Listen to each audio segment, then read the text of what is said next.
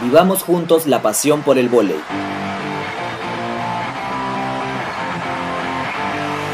Esta es una nueva edición del Live de Vive Voley.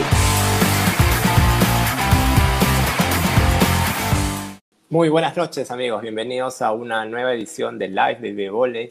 Esta noche para conversar con Gino Vegas, el candidato a la presidencia de la Federación Peruana de Voley. Ya estamos a nada de la elección de eh, denominado comité electoral. Así es que vamos a conversar con él largo. Tenemos muchas preguntas, tanto del público como de algunos invitados especiales. Pero quiero dar la bienvenida hoy nuevamente a Carolina Romero, fundadora de vievoli.com, que se conecta desde México como siempre para conversar. Hola, Caro, ¿cómo estás?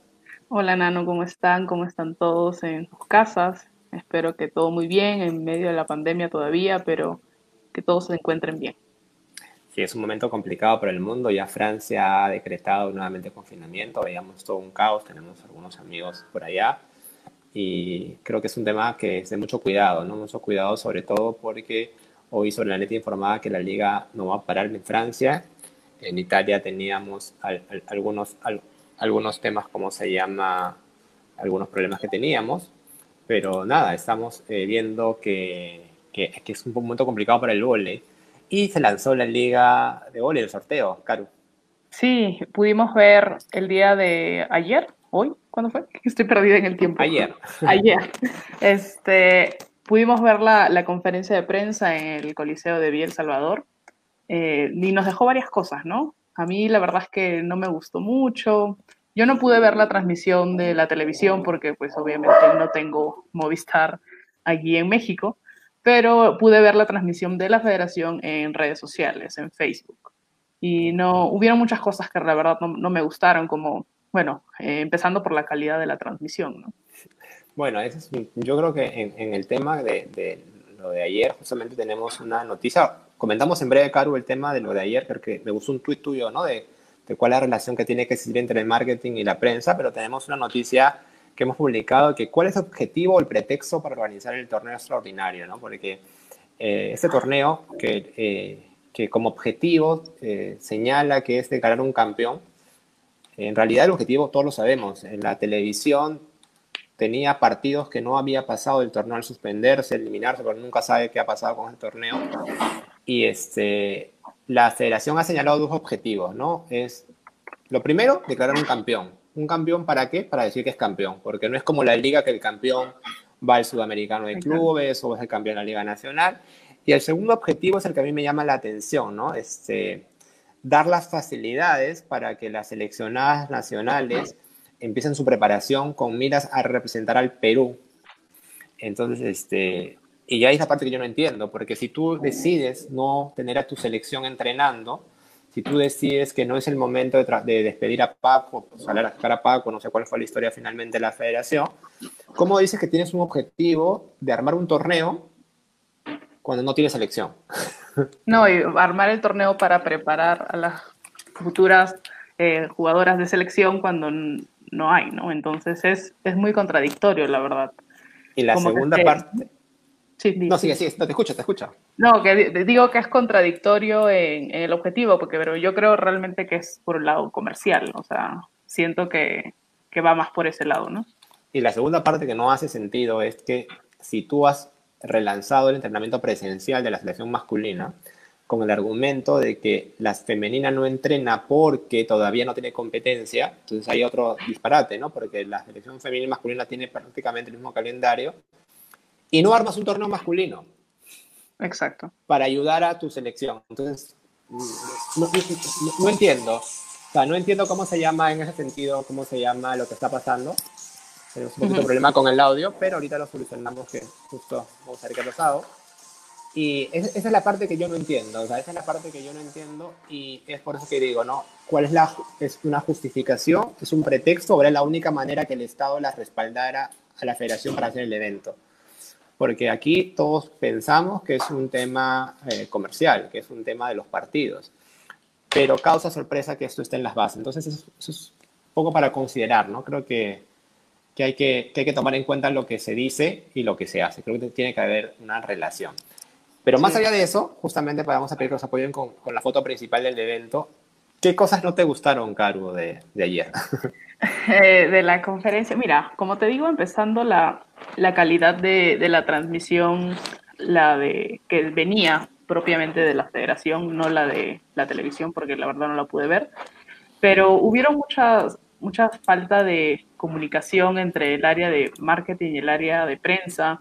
Eh, cuando empezaron a entrevistar a todos los entrenadores, eh, no se veía limpio, o sea, no me refiero al limpio de, de sanidad, sino a, al limpio en, en, cuanto a marketing, ¿no? A la parte visual y comercial.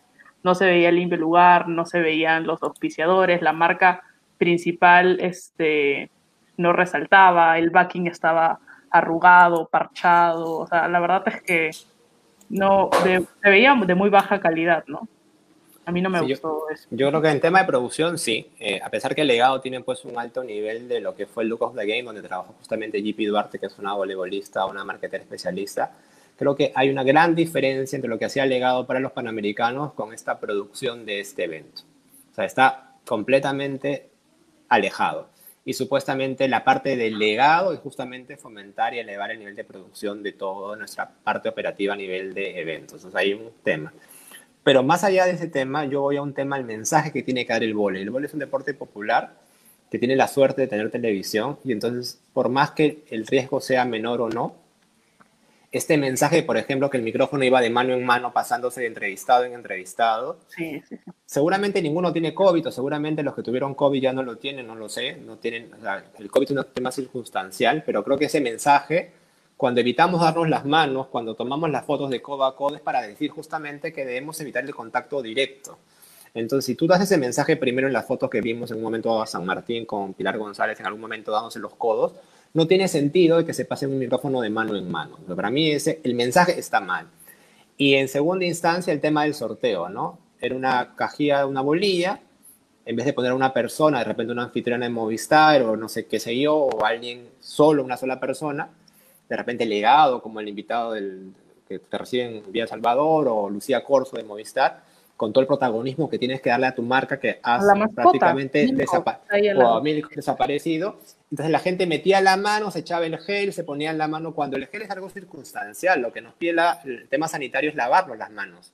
O sea, si tú, uh -huh. si, o sea, la pauta no dice usa gel de 70 grados, o sea, la pauta dice lavarse las manos o evitar el contacto de la misma superficie. Entonces, eso está mal. O sea, si alguien nos los ha dicho, hay que decírselos. Porque el mensaje que tienes que dar como entidad responsable es otro. Entonces, ahí todos han patinado. Y la tercera parte, que es la que a mí me discute más, es que hoy por hoy el volei no tiene patrocinadores, tiene muy pocos, y Movistar hay que cuidarlo y adorarlo mientras no se vaya del país, porque hay un fuerte rumor a nivel comercial que Movistar o Telefónica quiere salir de la región Latinoamérica, no solamente de Perú. Y cuando hacían las entrevistas a los entrenadores, que eran los protagonistas, era donde caigas y como caigas, no salía el backing de ningún lado, o sea, no había un manejo de la marca, nadie hablaba de Movistar. Nunca Entonces, hicieron mención a la, al nombre del torneo completo oficial, ¿no? Oficialmente. Entonces, entonces, entonces, la marca también se resiente por esas cosas. O sea, entonces, yo no sé quién cuida la marca de Movistar ahora. Antes había una persona que era, Pepe Vidalón, me acuerdo, de una persona que era bastante incisiva con el cuidado de marca. Entonces, mínimo un backdrop donde tú pares a tu entrevistado, donde tengas ya coordinado con ellos, señores, todos ustedes van a desfilar acá por una pauta de uno o dos minutos, porque el único canal que tiene la Federación de Difusión es su Facebook. Entonces, uh -huh. háganlo bien. O sea, ustedes tienen un jefe de marketing, porque eso lo hemos informado la vez pasada, que ahora nos hemos enterado que ya no está en Lima, que está en España, entonces no sé si está trabajando remoto o ya no está trabajando, porque en el comité organizador está trabajando. Entonces, son esas cosas, son esos detalles que hacen la diferencia. O sea, son esos detalles que, que, que hay que trabajarlos. Creo que tanto el IPD como el legado son instituciones con una estructura mucho más grande, y la federación eh, debiera haber aprendido un poco más en este camino. Creo que estamos un poco hacia atrás en este sentido. Pero nada, este, ya el vóley va a volver al 18 de noviembre. Ya han dicho que esa fecha no se mueve. Es más, ya hay un cronograma de partidos, de una programación. Y ya vamos a bajar un poco la revolución para poder recibir allí, ¿no? Y, pero primero vamos a recibir a Linda, a, a Linda Guzmán para hablar de la capacitación justamente. Eh, a Linda, vamos a darle la bienvenida. ¿Qué tal? Buenas noches. ¿Cómo están, amigos? Los he extrañado mucho. Estamos Nosotros también, y los seguidores de Biebole y mucho más. Yo los he extrañado a ellos, eh, los he extrañado muchísimo. No, pero estamos justamente aquí, ¿cómo se llama, Linda? Hablando de este tema de la liga. Y queríamos este, que nos comentes, ¿no? Un poco cómo se llama, de cuál ha sido tu, impresión de este torneo. ¿Has escuchado el torneo? ¿No has escuchado ese torneo antes? ¿O recién te estás enterando? Miren, sí, eh, lamentablemente considero que no ha habido mucha difusión creo que en estos días, como siempre, lo que más he estado hablando es del DNI de la Padula o acerca de los planes para el fin de semana por Halloween, que ya no van a haber planes, porque tienen que esperar que el presidente salga para que la gente diga, ah, ok, verdad, no debo hacer nada. Pero lamentablemente no ha habido mucha información acerca del torneo de volei, así que eh, para eso estamos nosotros, los medios especializados, para difundir, difundir la palabra del volei. Tenemos, Linda, una capacitación, ¿no? las capacitaciones virtuales gratuitas este, que eh, se va a realizar, entiendo, el día de mañana. Si no me equivoco, vamos a esperar un minuto que nos ayuden. Sí, eh, viernes 30, el profesor eh, español, si no me equivoco. Aurelio ah, Ureña. Aurelio Ureña, así que ya saben que pueden conectarse a esa capacitación en el Facebook de Pablo Oliva. Creo que es importante que nos quedemos con las cosas buenas que nos dejó la pandemia, de tanto desastre económico, de tantos problemas del trabajo y situaciones, creo que esta normalización de la educación virtual, que en nuestro país todavía no está normado, eh, nos puede permitir cerrar algunas brechas y permitir elevar nuestras competencias, capacidades a todas las personas en diferentes áreas, pero en el área que nos importa a nosotros, en el área del boli. Entonces, aprovechen, todavía sigue siendo gratuito. Yo sé que Pablo Oliva está trabajando también en un seminario ya con certificación eh, importante y este, pueden anotarse, pueden anotarse esta capacitación que es completamente gratuita. La semana pasada estuvo Raquel Chumpitas como invitada, siempre es muy grato escuchar a Raquel. Pero nada, vamos a invitar a Linda y también a Gino Vegas, que ya para conversar con él. A ver, vamos a, vamos a un momento que se conecte Gino, vamos a esperarlo, pero Caro, eh, viene, viene, viene, viene el tema de, de, las elecciones, ¿no? Mañana es el comité electoral, ¿cómo, ¿Cómo ves estas elecciones que hay tantos candidatos? Pues sí, se habla de cuatro, cinco, tres, ya no sabemos realmente, pero vamos a tener que esperar, ¿no? Y vamos a iniciar nuestro bloque de cambio de juego con, con la entrevista a Gino Vegas y ya luego las siguientes semanas van a seguir enterándose de los otros precandidatos todavía. Todavía no se oficializa completamente, pero nada, estoy emocionada porque creo que es lo que todo el mundo quiere escuchar, ¿no? Quiere, yo quiero saber, y supongo que todos los seguidores de volei también, qué es lo que le espera al volei, ¿no? Al futuro del volei, a la selección, a la liga, a los deportistas, al volei playa, al masculino, o sea, son muchas cosas que, que me gustaría escuchar y, y, qué propuestas hay y, esas cosas, ¿no? Tenemos justamente, vamos a la bienvenida a Gino Veas que se ha conectado, estábamos eh, esperando su conexión, pero... Gino, bienvenido, buenas noches. Hola Nano, hola Caro, eh, gracias por la invitación. Eh, acá un poco para hablar del deporte que nos apasiona, ¿no? Y de todos los temas que, ustedes y todos los radio, los oyentes o los participantes aficionados de, de su programa también quieran saber. No, justamente habíamos denominado este bloque cambio de juego, porque creemos que la situación es lo que pasa en el vóley, ¿no? Cuando la situación no funciona, el entrenador tiene que hacer un cambio en la jugada, con un cambio, con un tiempo, con una nueva rotación. Eh, buscamos una salida, eso es cambiar de juego. Que, entonces, creemos que el vóley peruano vive un momento complicado, creo que es un momento bastante difícil, pareciera que hubiéramos retrocedido mucho. Y yo lo que había comentado un momento contigo, ¿no? no es un tema del entrenador que esté, creo que es un tema de gestión, de administración, de que entre a dirigir el vóley peruano una persona que tenga la visión y la capacidad de tomar decisiones. Y en estas decisiones van a haber conflictos, porque nada se... Mi papá decía que no se hacen tortillas sin romper huevos, entonces, este... nada, yo, yo como eh, quería explicar un poco, tenemos algunas preguntas, tenemos, queríamos darte un, un espacio para que tú puedas explicar tu propuesta sin que se te, interrumpiera, porque era es importante escucharte.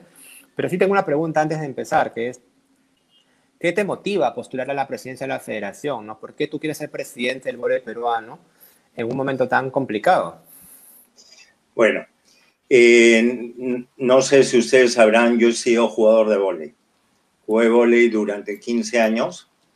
Este, y como jugador de vóley, viví una serie, eh, y más por el vóley masculino, una serie de situaciones que llamaban, que llamaban este, el tema de, de que, por ejemplo, entrenamos un año continuo para un campeonato sudamericano juvenil, nombraban a la selección, nos faltaba dos semanas para viajar y de ahí nos decían, señores, eh, no van a poder viajar porque este, no hay presupuesto para el vole masculino.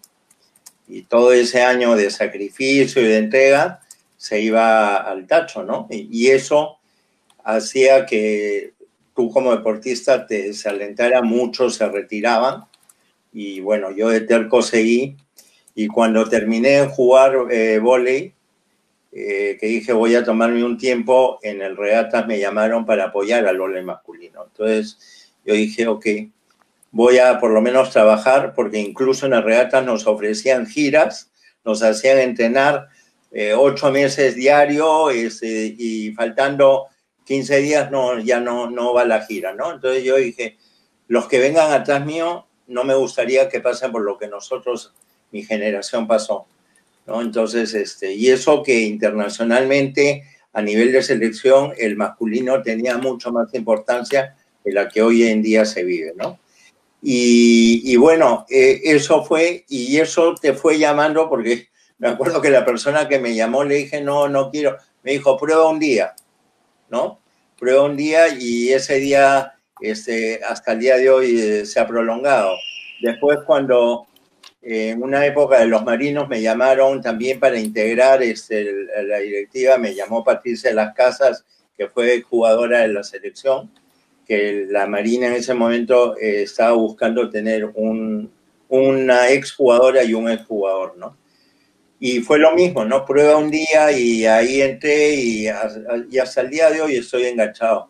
Y hoy día, eh, como bien sabemos, el, el lamentablemente está en una época de vacas flacas, ya hace muy buen tiempo, ¿no? Y cada vez nos estamos yendo al hoyo, estamos estancados, ya hay países que nos han superado del área, ¿no? Nosotros seguimos rezagados y bueno, eh, hay gente que me buscó y me dijo, Gino, eh, piénsalo, tú, puedes, tú tienes la experiencia, tienes el conocimiento, los contactos a nivel nacional e internacional, por favor, este, piénsalo. Y bueno, dije, haré, aportaré mi grano de arena a, a que resurja el vole nuevamente, ¿no? Que es un proceso que va a ser largo, no es de la noche a la mañana, porque yo creo que hay que ser honestos y no, no crear falsas expectativas, ¿no?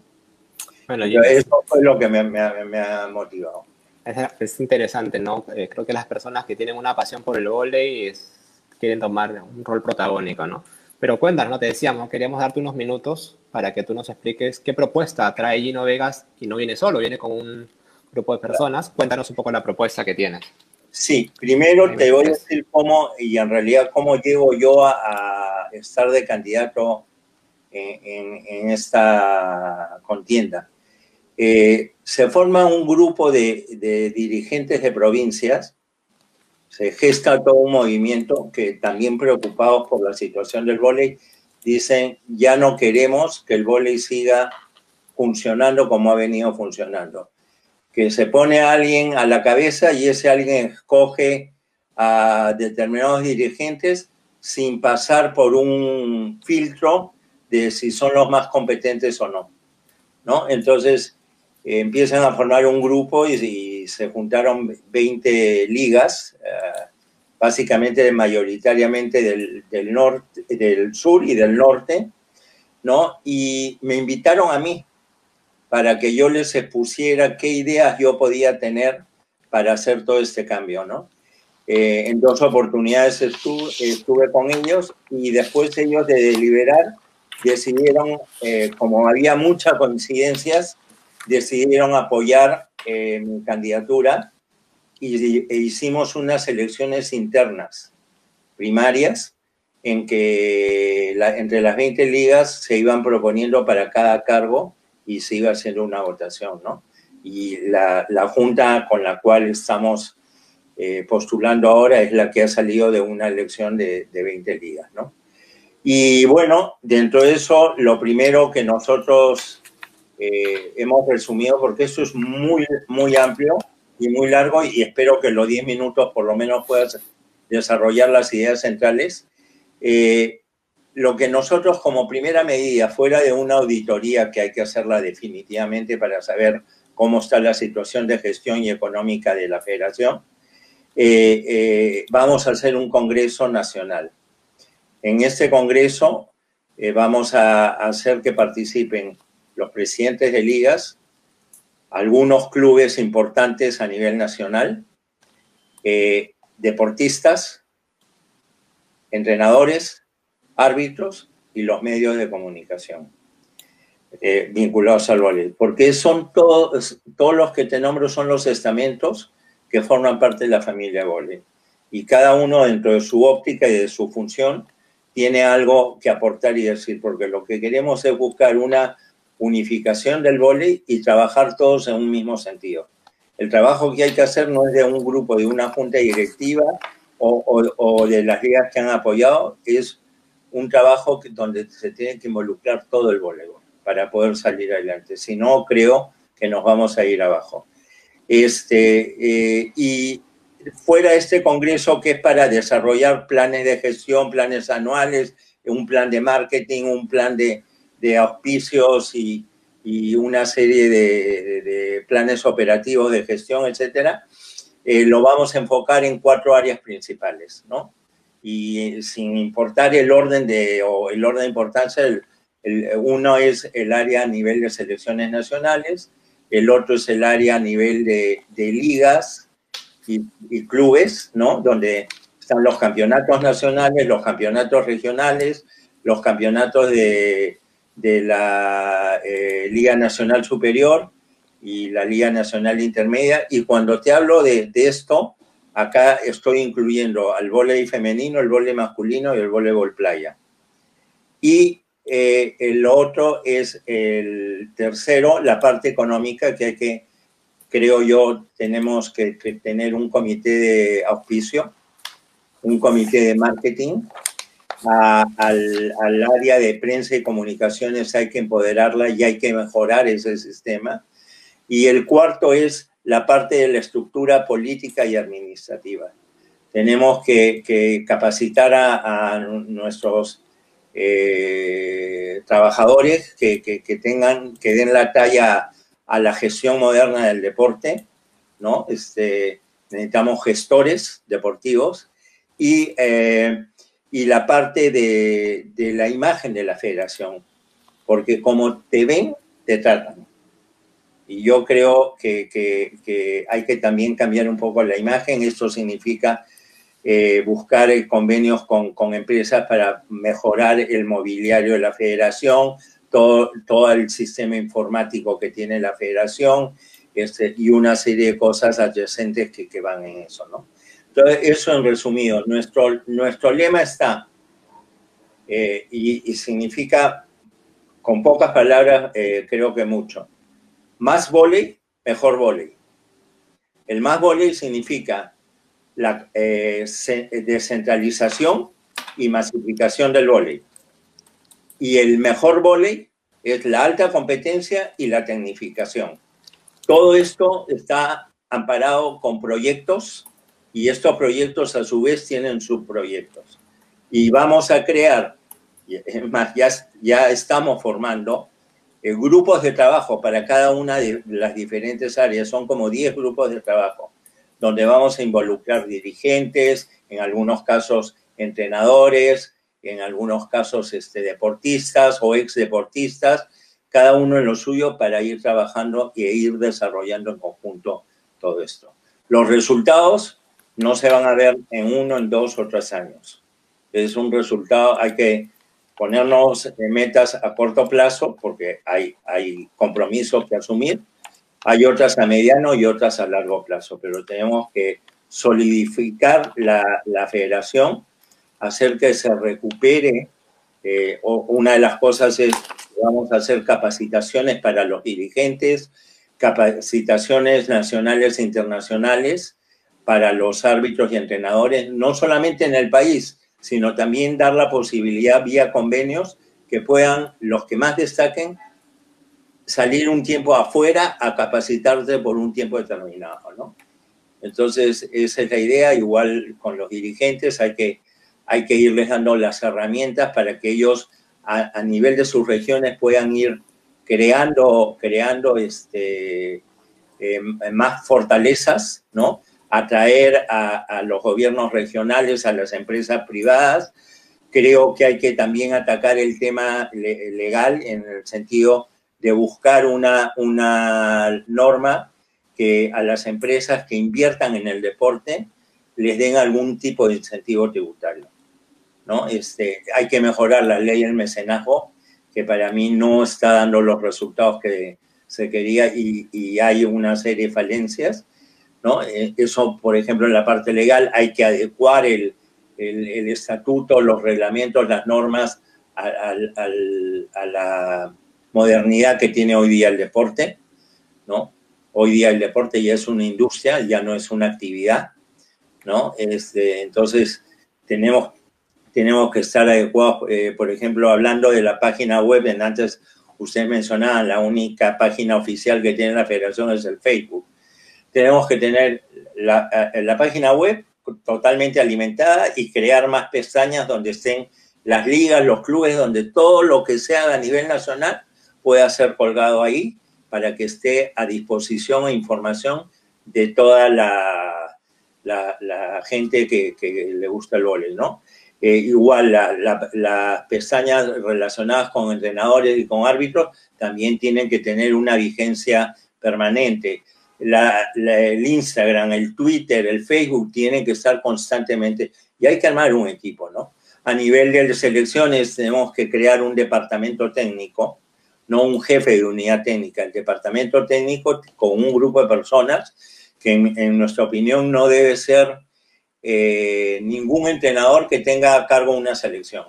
Tiene que ser algo para que pueda supervisar a todo. Tenemos unos proyectos, eh, por ejemplo, hay un, proyecto a nivel internacional que se llama, ya, eh, llama Voleibol en la escuela, en la cual tú capacitas cómo introducir a los niños al voleibol desde temprana edad, ¿no? Incluso no con balones oficiales, sino primero empiezas con globos, esos globos los vas forrando, les das dando más peso hasta que se van familiarizando, le vas enseñando un poco la técnica en general, la coordinación, la psicomotricidad, y para eso capacitas a los profesores, a los entrenadores.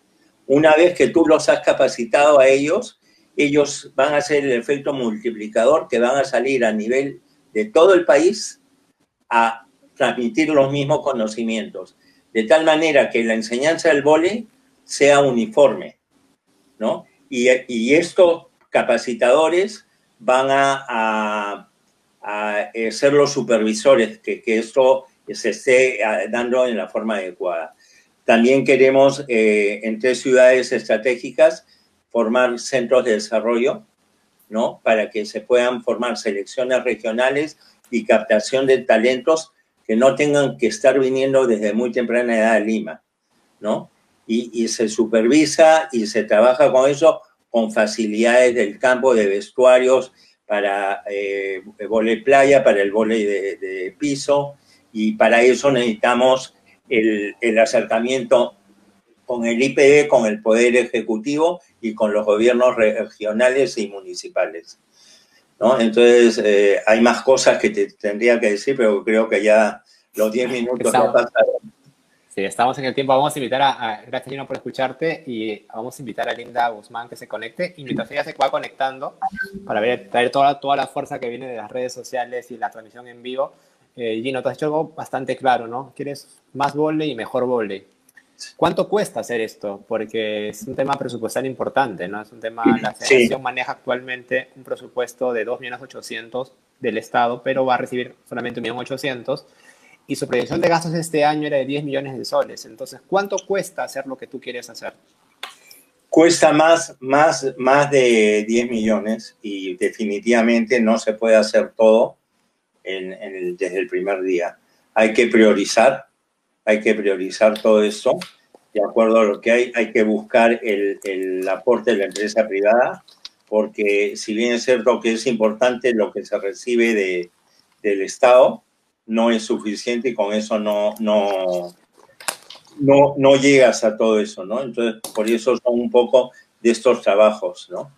Y, y, antes que nada, eh, eh, más, podemos decir que se va a recibir esa cantidad de dinero y, y, otro tanto por el lado de, la, de las empresas privadas, pero tampoco sabemos qué nos va a arrojar la auditoría y qué obligaciones eh, hay de compromiso. Entonces, todo lo que tú puedas planificar seguramente va a tener que ser eh, rediseñado o hacer una ingeniería para, para poder adecuar, porque si hay compromisos y hay procesos que no, no pueden faltarlos eh, el, cumplir, ese también va a haber que hacer, ¿no?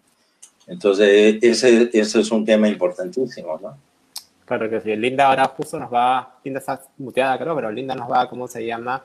A traer la fuerza de las redes sociales. Tenemos una encuesta también, Linda. Así es. Eh, buenas noches a todos los que se conectan en nuestro Facebook. Eh, saludos para Jorge González, Roberto Deza, Mome Mome, eh, Ingrid Carmela desde Argentina, Jaime Villar. Eh, tenemos una encuesta, en efecto, acerca de si consideras que Gino Vegas es un buen candidato para la presidencia de la Federación Peruana de Voleibol. Voten que vamos, en algunos minutos vamos a anunciar cuál es el resultado de la encuesta. También tenemos preguntas, pero las dejo para más tarde porque están muy interesantes. Sí, claro, tenemos también invitados especiales para, esta, para este bloque, ¿no, Caro? Sí, así es. La verdad es que quisimos innovar un poco en esta sección cambio de juego y tenemos preguntas de amigos relacionados al vole y, vamos a empezar con la pregunta que nos envía Eduardo Romay como capitán de la selección de voleibol masculino. Vamos a esperar un momento la pregunta de Eduardo. Justamente vino a hablar necesidad de convocar a todos los estamentos, a todos los stakeholders, entonces un poco vamos a abreviarte el camino y vamos a sacar preguntas, preguntas de gente que está interesada en el tema y Eduardo se ha conectado para poder hacer una pregunta. Así que danos un minuto. Estamos ahí justamente tratando de conectar la pregunta. saludos, para Eduardo. Eduardo lo conozco muy bien este, por el regata mismo. Estoy siguiendo su performance en Austria. ¿no? Me parece positivo que en el voleibol masculino por lo menos hoy día hay cinco jugadores, no cuatro, hay cinco que están afuera, este, jugando en diferentes ligas en diferentes países y eso va a repercutir en beneficio del vole masculino. Claro que sí, ahí va la pregunta, vamos a ver. Hola, mi nombre es Eduardo Romay, el capitán de la selección peruana de volei y mi pregunta es la siguiente. En los últimos años no ha existido un presupuesto definido para el voleibol masculino ni el playa. ¿Qué porcentaje del mismo será dirigido entre el masculino, femenino y el playa? ¿Será equitativo? En un primer lugar, en un principio yo creo que no va a poder ser equitativo, pero la tendencia tiene que ser igual. O sea, eh, yo siempre he dicho, eh, el principal producto hoy día de la federación es el vole femenino. Eh, con los Juegos Panamericanos, el vole masculino ha empezado a tener un poco más de protagonismo este, y se necesita que a ellos también se les dé su espacio y, por supuesto, acompañado de su presupuesto. Yo soy enemigo de desvestir un santo para vestir a otro. O sea, yo no me puedo conformar con un presupuesto de 5 millones que no me va a alcanzar para repartirlo entre todos. Yo tengo que hacer mi presupuesto y generar mis ingresos para poder satisfacer todas las necesidades del vole femenino, el vole masculino y del voleibol playa. Cada uno hoy en día están en diferente situación en diferente posición. Trataremos en, el tiempo de ir acortando las brechas, ¿no? Este, para que sea una cosa equitativa. Sí, justamente ahora vamos a pedir a Linda que haga unas preguntas, pero yo justamente quería actualizar el panorama, ¿no? Actualmente el voleibol peruano tiene el 80% dedicado al voleibol femenino, el 18% dedicado al voleibol masculino a nivel de entrenadores y solamente el 2% al voleibol playa. Entonces, ajustar esas brechas, lo que tú señalabas, no puede ser inmediato porque la realidad es que el panorama sigue siendo mayoritariamente femenino, pero son muchas diferencias, ¿no? El 2% es realmente bastante risorio, por no decirlo de alguna manera. Pero bueno, Linda tiene algunas preguntas sobre el tema. Eh, sí, tenemos eh, preguntas que se hicieron en nuestro Facebook. Eh, a ver, nos pregunta, permíteme un momento, lo que pasa es que tenemos las preguntas tanto en el Facebook como en Instagram, pero relacionados al tema del el voleibol masculino. Ángel nos pregunta, perdón, Arroba Gianfranco Show en Instagram nos pregunta, ¿qué haría por el voleibol masculino? ¿Haría una mejor y más duradera liga masculina? Correcto. O sea, el voleibol masculino hay que masificarlo. En el Perú no está masificado, este, comparando con el voleibol femenino. O sea, el voleibol masculino se jugarán en seis, ocho, máximo diez ciudades del país no se juega en, el país entero. Hay, hay un, cliché o un estereotipo mental que hay que romperlo, ¿no? Este, que existe desde la época que yo era jugador y se mantiene, ¿no? Y, lo curioso es que a nivel mundial el vóley masculino tiene más peso que el femenino. Y uno de los pocos países en el mundo que la figura es inversa es Perú. Y cuando yo iba a la Federación Internacional de Voley, eh, me preguntaban que por qué era eso, no, no, no les entraba en, en su cabeza los diferentes dirigentes de países que, que, conozco, no les entraba en la cabeza por qué el volei masculino no tenía importancia en Perú, ¿no? Y definitivamente hay que darlo. El primer punto es masificarlo. Y esta, este proyecto que te contaba de, de la enseñanza del volei, es también para ahí incluir el voleibol masculino. Segundo, los campeonatos de la liga masculina no pueden ser los, los que vienen siendo en, cuanto a duración. Entrenan todo un año para jugar un campeonato, en el caso de mayores, de máximo dos meses. En el caso de, de las demás categorías, de dos semanas, lo cual yo creo que eso hay que corregirlo completamente, cambiarlo. Hay que crear más campeonatos, porque no puede ser que tú juegues dos meses, o sea, yo, yo eh, tengo la firme convicción que hay que, el campeonato masculino mayores tiene que durar mínimo cuatro meses. Hay que salir de, Lima, no solamente jugarlo en Lima, sino jugarlo en diferentes partes del país, porque es parte de la difusión y de la masificación, ¿no? Y, este, y lo otro es eh, ampliar el cupo a nivel de las ligas, de nacional superior y la intermedia, tanto masculino a femenino, eh, ampliarlo a un cupo más, a tener tres extranjeros. Porque eso va a ser, normalmente los jugadores extranjeros son contratados para que marquen la diferencia. Eso va a hacer que el nivel de la liga mejore. Al mejorar el nivel de la liga, estás haciendo que el nivel de tus jugadores nacionales también mejore, progrese y vas a hacer torneos más interesantes y más atractivos donde les vas a abrir los ojos a las empresas privadas para que apuesten por el, por el deporte del voleibol. Tenemos más preguntas, creo. A ver, este, Sí, a ver, yo tengo una pregunta que nos dejó Julino Aguirre en Instagram, que va más o menos por el, por el tema que usted estuvo hablando sobre este estigma que existe en el voleibol masculino, ¿no? De hecho, también lo hablamos la semana pasada con el entrenador Juan Carlos Gala. Y Julino nos dice, como federación, ¿qué podemos hacer para popularizar el voleibol masculino y quitarnos este estigma de encima? Pues no puede ser. Eh, ese es un trabajo, es un trabajo de, de largo aliento, porque de la noche a la mañana, siendo la sociedad peruana una sociedad machista, de la noche a la mañana no les vas a cambiar este, el, el, chip, ¿no? O sea, la única forma es que ellos empiecen a ver lo que es realmente el voleibol masculino, ¿no? Entonces, este, si tú vas acá en Sudamérica y ves Brasil y Argentina, o Chile mismo, o Colombia, Venezuela, cómo se fue el vóley masculino y, lo que es, ya la gente, porque la gente mucho tiene un, temor por el desconocimiento, que creen que porque su hijo juegue vóley va a terminar eh, con una orientación sexual diferente, ¿no? Este, y eso no tiene nada que ver con el deporte, la, la, situación personal de cada quien es eh, de libre elección de esa persona y hay que respetarla, ¿no? Este, entonces el vole masculino tiene que crecer. Hay en muchas ciudades que, que se juega, pero claro, este, la gente tendrá que, que, ir entendiendo que eso no es parte de lo que uno lleva con el deporte, ¿no? Bueno, ahora tenemos otra pregunta. Sí, ahora vamos a, a, cambiar con, bueno, agradecemos a Eduardo que nos haya mandado su, su pregunta y ahora nos vamos al voleibol femenino.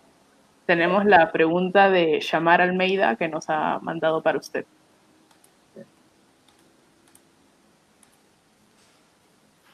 Hola, soy Shamar Almeida y quería hacerte la siguiente pregunta. ¿Cuál crees que es la importancia de tener una línea de trabajo eh, técnica y táctica desde las categorías bases hasta la, categoría mayor y cómo lo implementarías tú? Gracias, un saludo a Chami. Este, yo creo que tiene que haber una línea conductual igual. Hoy día ya no existen escuelas, como se decía antes, la escuela asiática o la japonesa, la coreana, la, la escuela europea. Hoy en día, a nivel mundial, se juega el mismo voleibol lo que se ha hecho es captar lo mejor de cada una de estas eh, diferentes tendencias y lo que es un poco lo que te decía este departamento de unidad técnica. Este departamento eh, lo va a liderar un entrenador que no va a ser entrenador de ninguna selección, va a fijar las pautas de cómo se debe entrenar, ¿no? De la misma manera de tal manera que la selección infantil, las jugadoras que vayan a alimentar a la selección de menores, tengan un aprendizaje que va a ser el mismo que la selección de menores va a ser. Y la selección de menores, cuando nutra a la juvenil, exactamente igual y la juvenil a mayores igual. Esa es la única manera de ir creciendo, porque si vas a dejar que cada quien actúe por su cuenta, esto es un desorden y al final terminas confundiendo al deportista. ¿no? Entonces, la idea es continuar con una línea de, de, trabajo a nivel global, no lo mismo con el masculino, para que se trabaje ese, en ese mismo sentido. ¿no? Y quien, quien, quien no esté de acuerdo en esa forma de trabajo, lamentablemente no va a poder estar eh, como parte de, de, de este grupo de trabajo ha habido, perdón, que ha habido un poco de, he escuchado algunas entrevistas del entrenador eh, Mauro Maracielo, ¿no? Un poco la discrepancia que había en el trabajo mayores menores, también lo decía Juan, Diego, Juan Diego García en una entrevista que hicimos unas semanas, que él había trabajado en el trabajo y de pronto querían cambiarle antes del Mundial la competencia. Creo que lo que tú hablas, lleno de articular el trabajo, es importante, hacer un consenso, pero también tener el poder de ejercer eh, eh, la orden, ¿no? Porque yo siempre digo, ¿no? Hacemos muchas órdenes o leyes y finalmente no tenemos la fuerza o la gobernanza para cumplirlas. Entonces yo creo que hay un tema de liderazgo que es necesario en el boli y creo que hay puntos que tenemos que ajustar, ¿no? Ese era mi comentario. Ahora, completamente, completamente de acuerdo y, y, por eso te digo que la persona clave va a ser este director eh, técnico, ¿no? La persona clave, en donde él lógicamente no va a ser autoritario de imponer las cosas, sino en consenso con los entrenadores van a definir una línea de trabajo. En el momento que esa línea de trabajo esté definida, se va a respetar. Se va tienes, a respetar. Algún, ¿Tienes algún nombre pensado para este, para este cargo? Para no, este... Eh, no, porque no soy yo. Bueno, yo puedo tener varios nombres, ¿no? Claro. Y mucho va, mucho va a depender. Primero que no va a ser una decisión de Gino Vegas va a ser una decisión de la Junta Directiva. ¿no? Okay. Segundo, que yo puedo pensar en traerme al mejor entrenador del mundo, pero si mi presupuesto no da para traerlo, lamentablemente lo tengo que descartar. y tengo que saber con qué presupuesto realmente voy a contar. ¿no? Pero en mi opinión creo que ese jefe de unidad técnica debiera ser eh, no, eh, extranjero, ¿no? ¿no? Porque hay, hay, una idiosincrasia al peruano. El peruano al peruano no le hace caso. El peruano al extranjero sí. ¿no? Y hay un tema que por experiencia laboral a mí me ha tocado, me ha tocado vivir mucho, este, en la cual he trabajado con, mucha gente extranjera y, peruana y se veía eso perfectamente así, ¿no? Vale, o sea, que, que, respet, que, lo respeten, que tenga respeto por, por, conocimiento, por experiencia, por lo que venga a ser. Y un día con Caro estábamos justamente en una reunión de comercial con una marca que era Plaza B y nos decía, no, el vóley peruano necesita un CEO, o sea, una persona que dirija esto, alguien al cual yo le crea. Y claro. desde el lado comercial decía, no, no confiamos en nadie de aquí, pero nada, Caro tiene algunas preguntas, ahí la voy a dejar para que... Sí, creo que entra Linda ahora con las preguntas. ok. Perdón. Sí, bien, eh, tenemos algunas preguntas de los que nos acompañan esta noche. Eh, nos pregunta Gloria Arroyo Orbegoso. Señor Gino Vegas, en su posible periodo, ¿apostaría por un comando técnico con un plan de trabajo progresivo a largo plazo que fortalezca todas las categorías o un comando que priorice solo los cupos en los torneos de un ciclo olímpico? No, eh, definitivamente me quedo con la primera parte de la pregunta. Tiene que ser algo, esa es la planificación. La planificación es algo que tú vas a trabajar para eh, corto plazo, que corto plazo puedes hablar cuatro años, a mediano plazo que van a ser de 8 a 10 y a largo plazo de 20 años.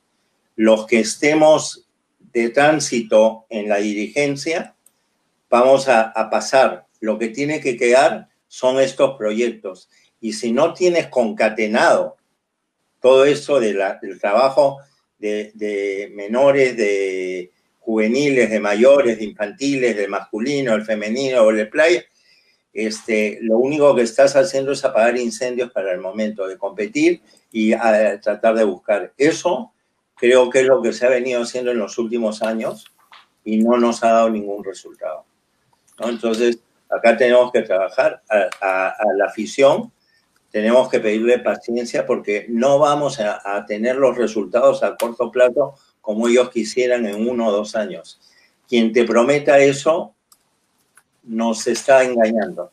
El entrenador que te prometa eso tampoco te, te está faltando la verdad, porque quien conoce de vóley, los trabajos te dan a largo plazo. Yo vengo diciendo en algunas otras entrevistas, el caso de Akira Kato. Akira Kato llegó en 1961, siendo la coyuntura del vóley otra porque Perú era el segundo en Sudamérica.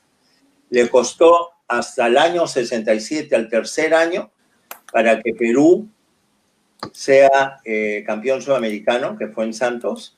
Sin embargo, en el siguiente sudamericano del 69 en Caracas, perdió el, el título, quedó segundo, y después del 71 hasta el 80 y tantos, Perú dio capote. Pero nadie, nadie lo sacó al señor Akira Kato a los tres años porque había perdido el, el título. Y se le respetó el proceso y los resultados se vieron después de, de cuatro o cinco años. Eh, Mambo Park, cuando llegó al Perú, que originalmente quizás muy pocos saben, Mambo Park vino para el vóley masculino no vino para el vóley femenino, ¿no? Y, y, yo he tenido suerte de entrenar con él, ¿no? Este, y bueno, a raíz de la enfermedad de, de Akira, este Mambo Par pasa al femenino. Y si la memoria no me falla, Mambo Par asume la el equipo en el 75. Justo y... tenemos una pregunta que va por ahí en, del público, en la que la señora Ingrid Carmela Cárdenas nos pregunta, señor Vegas, ¿cuál sería eh, su manera de contrarrestar el sistema de contratos anuales del IPD para los comandos técnicos y garantizar la continuidad del proceso de formación de nuestras selecciones nacionales? Lo que pasa es que como tú tienes dos ingresos, parte, parte del presupuesto que te da el IPD es para la contratación. Y el nivel del Estado se maneja, se maneja por eh, presupuestos anuales. Pero eso, eh, digamos, eh, uno debe tener la, la, suficiente tranquilidad de, porque el, el, Estado no te va a quitar el, el dinero que está para los entrenadores. Entonces eso te lo va a seguir dando. Uno firmará un contrato con la empresa, con los entrenadores, para respetarles un poco su, su proceso, pero con la convicción de que hay que respetar el proceso. Yo soy un convencido de eso. No podemos en 10 años haber cambiado 11 veces de entrenador. Eso nos da una pésima imagen internacionalmente porque hoy día Perú, ¿para qué voy a Perú si me van a echar a los seis meses porque no se dieron los resultados que, que, que, que querían, que son imposibles de alcanzar, ¿no? Entonces, este, eh, eh, va a ser muy difícil eh, conquistar nuevamente la, atención. Perú tiene, a nivel mundial, se sabe que el vóley es el segundo deporte y es un país respetado, pero, pero tenemos que ser consecuentes en la gestión, porque si no, eso no, no va a poder. Este, en nuestra junta directiva lo que nosotros queremos es sí respetar los procesos. Marco Díaz Pérez nos pregunta, de llegar a la presidencia, ¿apostaría solo por técnicos nacionales o primaría la capacidad por encima de la nacionalidad?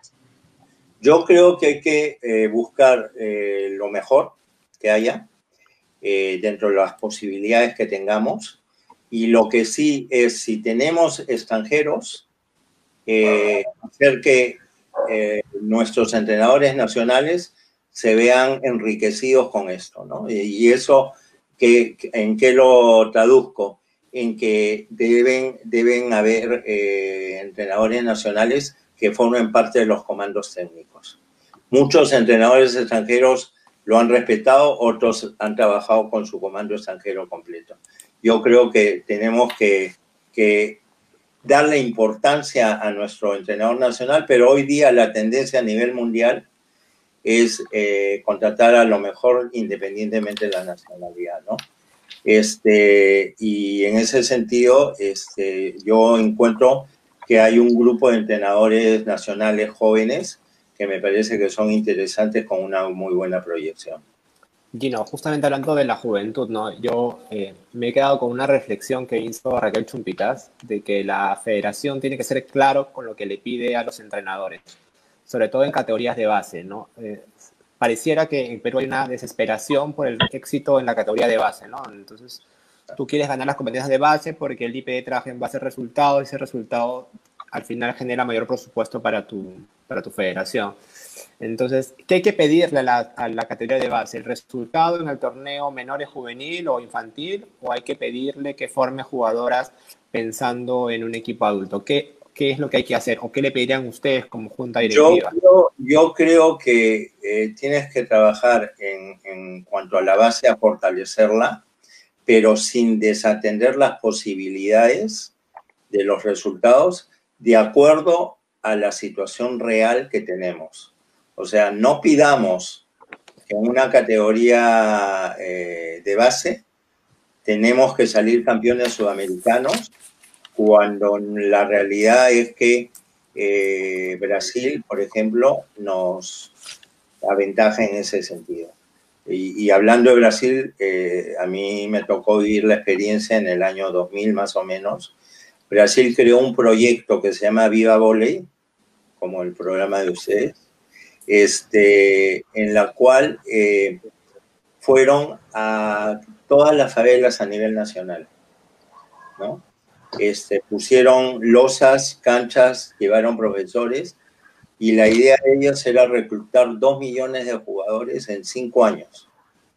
En cinco años, dos millones, un millón de hombres, un millón de mujeres, para de ahí tener toda la base de trabajo. Hoy día Brasil pues, se puede dar el lujo de tener cinco selecciones y estar eh, en el top mundial con cualquiera de esas cinco. ¿no? Entonces, Ahí hay un trabajo donde han empezado con la base y después de la base han eh, empezado a, a, trabajar duramente con lo que es la tecnificación y la, la alta competencia. porque con ese 2 millones, y pese a que tienen lejos un mejor biotipo que, el nuestro, porque han buscado los talentos y a los talentos los han ido eh, desarrollando, ¿no? Y hoy día tienes un montón de jugadoras brasileras que volvieron a salir al extranjero y están jugando en las mejores ligas del mundo. Sí, hay todo, hay todo un tema ahí de controversia, pero tenemos más preguntas, y no justamente tú has hablado de esa necesidad de hablar con todos los estamentos del vóley, ¿no? Hemos hablado con dos jugadores, Eduardo desde Austria y Shami, que está preparándose para el torneo extraordinario de vóley, pero queremos invitar a, a, un, a, un, periodista que también haga una pregunta en esos momentos para ver otra óptica, ¿no? Necesitamos la óptica del, de la parte de la prensa, medio comunicación, así que vamos a ver qué, qué, nos depara la computadora, que tenemos varias preguntas. Entonces, vamos a ver un momento. Queridos amigos de Vive muchísimas gracias por la invitación y por permitirnos participar con, con, ustedes en este programa especial. Yo tengo una inquietud, una inquietud que venimos manejando hace, hace algunos años. Perú es un país privilegiado, y lo digo bien, privilegiado porque tenemos más de 3.000 kilómetros de costa y sin embargo no tenemos un vóley de playa tan desarrollado como lo podemos tener en el caso del vóley de piso. La pregunta es concreta. ¿Qué van a hacer y cuál es el plan de trabajo que tienen ustedes para este cuadrienio en busca de convertirnos en la nueva potencia del vóley de playa, como lo es Brasil, por ejemplo? ¿Qué trabajo van a hacer entendiendo que el vóley de playa es una de las ramas de nuestro deporte, pero además más económica, menos cantidad de gente, se necesitan dos por cada lado en lugar de seis, o todo un escenario grande. Las playas están a disposición.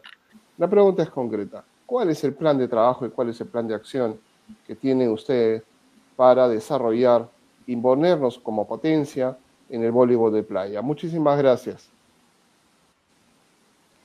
Saludos a Patrick. Bueno, este, bueno, el de playa, como hemos comentado hace un rato, es una de las disciplinas que está prácticamente en cero, ¿no? Esta semana hemos estado recibiendo unas capacitaciones justo de vole playa y el día martes nos decían que deportistas de vole playa a nivel nacional federados solamente hay 39 entre hombres y mujeres. Y el vole playa tiene también categorías, la, adulta y después eh, sub 23, 21, 19, en fin.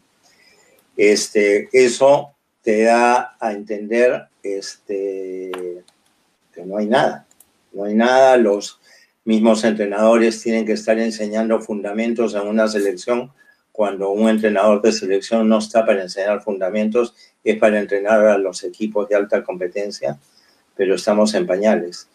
Eh, no, no podemos compararnos con Brasil hoy en día porque la cultura voleibolística de, del volei playa que tiene Brasil es impresionante. Si ustedes han tenido oportunidad de ir, en todas las playas hay canchas de canchas de canchas donde todo el mundo juega. ¿no? Este, eh, nosotros, sin embargo, ya hemos adelantado algunas conversaciones. Hay un plan que, que tiene la federación que lo, lo, está entregando hoy día de volei playa, pero eh, lo primero hay que, hay que difundirlo. Y después eh, estamos en conversaciones con diferentes municipios, por ejemplo, Oyendo tiene una infraestructura de, de volei armada que se construyó para, eh, si no me equivoco, los Juegos Trasandinos, que es perfecta, y hay el apoyo tanto del alcalde, que es una persona amante del deporte, ¿no? Este, después hay otra en en Chimbote, eh, ¿no? En, este, que también eh, ya han hecho, se han hecho algunos acercamientos. Hay otra en Trujillo completa, en Chiclayo, en Pimentel, en Piura, y también queremos hacer el vole playa en la selva. En, las riberas de los ríos se forman playas eh, y ahí en las selvas se juega mucho. Se juega mucho, pero no, no se ha dado la, la, oportunidad de, crear la infraestructura, de empezar a, masificar, jalar gente que empiece a jugar vole y ya de ahí se va a eh, ir captando más jugadores y se irán seleccionando a los mejores para que ya empiecen en la alta competencia. A, mí, me pasó con los Juegos Panamericanos, eh, el equipo de volei playa de Perú, eh, previo a los Panamericanos, no tenía lugar donde entrenar. Se iba a una de las playas abiertas al sur, donde un día les, les tocó eh, la mala suerte que los asaltaron y les robaron todo, ¿no? Porque no hay, un, no hay un sitio donde, donde entrenar, ¿no? Y en esa oportunidad eh, me buscaron, como yo estaba director en el Club Regatas, para ver si podían entrenar en el Club Regatas en un horario que no interfiriera con las actividades del club y se les facilitó, ¿no? Lo mismo fue con la selección de volei sentado, ¿no? Que es otro punto que nosotros también queremos empezar a trabajar con el volei sentado, que vamos a tener que hacer coordinación con la asociación encargada, pero también difundirlo, ¿no? Eh, entonces, eh, también el volei sentado en dos oportunidades nos pidieron poder entrenar en el, en el club y se les dio las facilidades. Carlos tiene una pregunta, creo que ahí. Sí, así es. Eh, nos escribió Claudia Gaona en Instagram eh, y nos dice, ¿cuáles considera usted que han sido los avances del voleibol play en, los últimos años? Que normalmente ella indica que los presidentes llegan a informarse y, no llegan informados. Sí, yo creo que los avances no, no creo que, más allá de tener la oportunidad de haber competido en los circuitos sudamericanos, que es parte de la obligación que tiene la federación, y en estos Juegos Panamericanos, eh, no, no hay un trabajo visible del crecimiento del vole playa. Yo creo que la oportunidad se está dando a raíz de los Juegos Panamericanos, ¿no? O sea, parte de estos legados que hablamos es, es todo esto que, que, que se ha visto, donde ya la gente ve ya con una visión más grande de lo que es, ¿no? Pero yo te diría, el vole playa estamos en pañales completamente. Sí, realmente es un problema, aunque podemos descartar, por ejemplo, que tenemos una dupla que fue el Mundial Juvenil y quedó entre las ocho mejores, ellas son las campeonas del circuito sudamericano. Perú es campeón en vole femenino del circuito sudamericano de playa sobre Brasil y Argentina porque conseguimos una dupla que trabajó muchos años, incluso esas chicas están trabajando en Brasil por la pandemia, están aquí en Lima. Las mayores tuvieron la suerte de, bueno, la suerte no, el trabajo de eh, eliminar a Uruguay en su casa en la segunda fase del Continental Cup. Estuvieron a punto de eliminar a Chile realmente y Chile acaba de ganar una parada en el circuito mundial. Lo que le falta es continuidad al equipo. Es cierto, hay mucha improvisación en el circuito sudamericano que se hizo en Lima antes de la pandemia. Improvisamos una dupla, ¿no? Perú inscribió una dupla y tuvo que jugar otra dupla porque no habían conversado con los chicos que habían inscrito. O sea, este desorden, este, todo ese tema es un tema que ataca pero hay un, ha habido un inicio de trabajo, pero que no está articulado. Y tienes razón, Gino, hay que visibilizar más el tema del voleibol de playa, sobre todo. Mira, mira, Nano, este, no es por desmerecer estos resultados que son valiosos y que son premio al esfuerzo de, de estos deportistas. Pero ¿cómo podemos entender nosotros que cuando vienen los torneos de voleibol playa, los jugadores que, que juegan voleibol salón o voleibol piso son los que están jugando volei playa. En Brasil está muy diferenciado. Hay gente que juega volei playa y para de contar, ¿no? Y la gente que juega volei piso se dedica solamente al volei piso, ¿no? Y otra cosa que Brasil y Argentina en los circuitos sudamericanos no envía sus mejores duplas a nivel nacional que tienen. Las mejores duplas, claro. En Chile tienen los primos Grimal, Está en el mundo, ya, está jugando el circuito mundial. Sí, ¿No? Entonces, claro, para, para ellos, el, y, con las eh, disculpas del caso, en lo que no se me entienda en una forma efectiva esto, el, el, los circuitos sudamericanos son torneos de segundo nivel. Sí, un nivel ¿no? ellos están acostumbrados al primer nivel, o sea, este, entonces es un trabajo arduo, es un trabajo arduo y claro, eh, eh, quizás es más fácil en el vole playa poder conseguir eh, una camada de, jugadores importantes, ¿no? Este, porque, claro, no necesitas tener 14 jugadores, pues son duplas, ¿no? y, con eso este, se puede trabajar mejor, ¿no? Pero igual, tienes que hacer que salgan a competir afuera, porque si tú lo vas a hacer entrenar y solamente su competencia internacional es el circuito sudamericano, ¿de qué hablamos? no, sí, hay, hay, todo un problema porque, por ejemplo, ahorita la selección de playa, que hace dos meses la federación supuestamente reactivó, hasta ahora no puede entrenar la selección de playa, ¿no? Entonces ahí hay un tema que no está resuelto.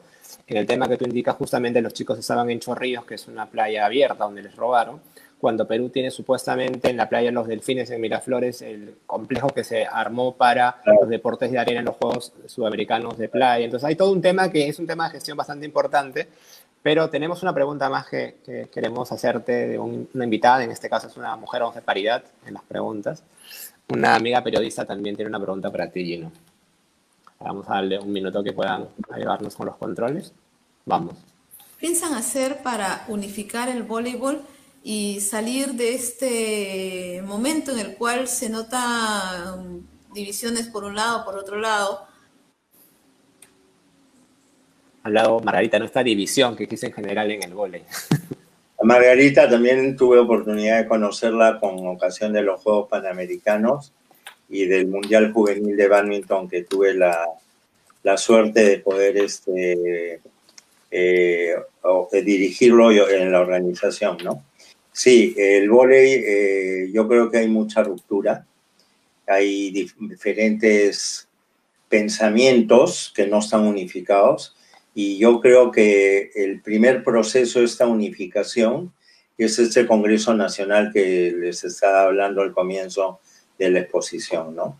La idea no es solamente tener el Congreso Nacional, eh, hay que ver cómo lo vamos a adaptar con esta situación de la pandemia, este, porque van a tener que ser virtual y, tener un número eh, grande en una reunión virtual es un poco complicado porque va a haber uno que hable y todos escuchan. Cuando está presencialmente es más fácil la interacción, ¿no? Este, se tendrá que trabajar por grupos y después se nombrarán este, representantes de los grupos para tener una reunión, pero después seguir trabajando con los diferentes grupos, con los diferentes estamentos en forma individual y después en forma grupal. Esa es la única manera de ir eh, las, todas las opiniones son respetables este, eh, y con, en base a esas opiniones tomar la, la, el bien común, ¿no? no el bien personal ni, ni, el bien individual. Entonces es un proceso largamente, eh, a mí me ha tocado, pese a que yo ya con los años sabía cómo era la realidad de, de del vóley en provincias, estos últimos años que he estado en la, en la Liga de Surco y participando en las asambleas he tenido eh, mucho más contacto este, y en el cual este, eh, he palpado que esa diferencia sigue habiendo, ¿no? Entonces muchas veces se ha prometido muchas cosas a nivel nacional, a nivel dirigencial y nunca, nunca se han este, cumplido, ¿no? Y eso genera definitivamente un resquebrajamiento. ¿no? Una de las cosas que nosotros estamos planteando, por ejemplo, para mí hay tres problemas cruciales que podría resumir principales dentro del vóley nacional. Uno es la falta de capacitación dirigencial, arbitral y, este, entrenadores. Otra es la falta de infraestructura deportiva para que puedan entrenar las regiones, las ligas y los clubes y el tercero es la falta de material deportivo. Entonces, la parte de la capacitación para atacar cada uno de esos problemas, el primero es con la capacitación que estamos hablando. Eh, tengo la, suerte y el privilegio de yo eh, fui partícipe primero como alumno cuando la Federación Internacional cumplió 100 años de la invención del vóley en el 95 hizo un Congreso Mundial para Dirigentes Deportivos. Y después fui cuatro años seguidos a diferentes sitios a seguir con estas capacitaciones y terminé siendo instructor FIP en el cual yo ya eh, dictaba, dictaba el mismo mensaje, ¿no? Entonces, con, esa experiencia eh, tengo la base y, los contactos como para poder eh, llegar a, a este primer punto. En cuanto al segundo punto, infraestructura deportiva, eh, te he mencionado que lo que queremos hacer es un convenio con el IPD para que se pueda darle facilidades a las ligas en, en cuanto al, al, alquiler de los campos, ¿no?